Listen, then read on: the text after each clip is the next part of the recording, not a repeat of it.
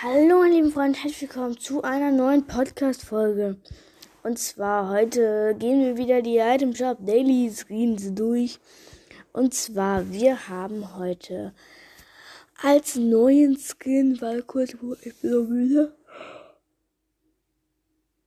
Sorry Leute, ähm, als neuen Skin im Item Shop verfügbar Dark Heart.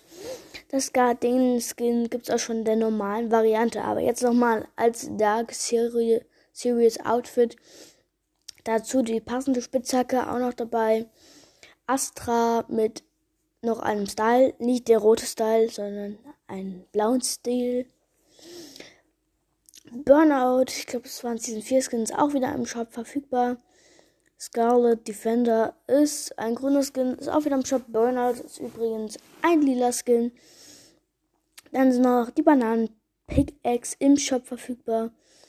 Und Ablachen. Ähm, wie die letzten Tage in den Special Offers. Captain America ist immer noch verfügbar und wie immer der Battle Pass, wenn ihr ihn noch nicht gekauft habt.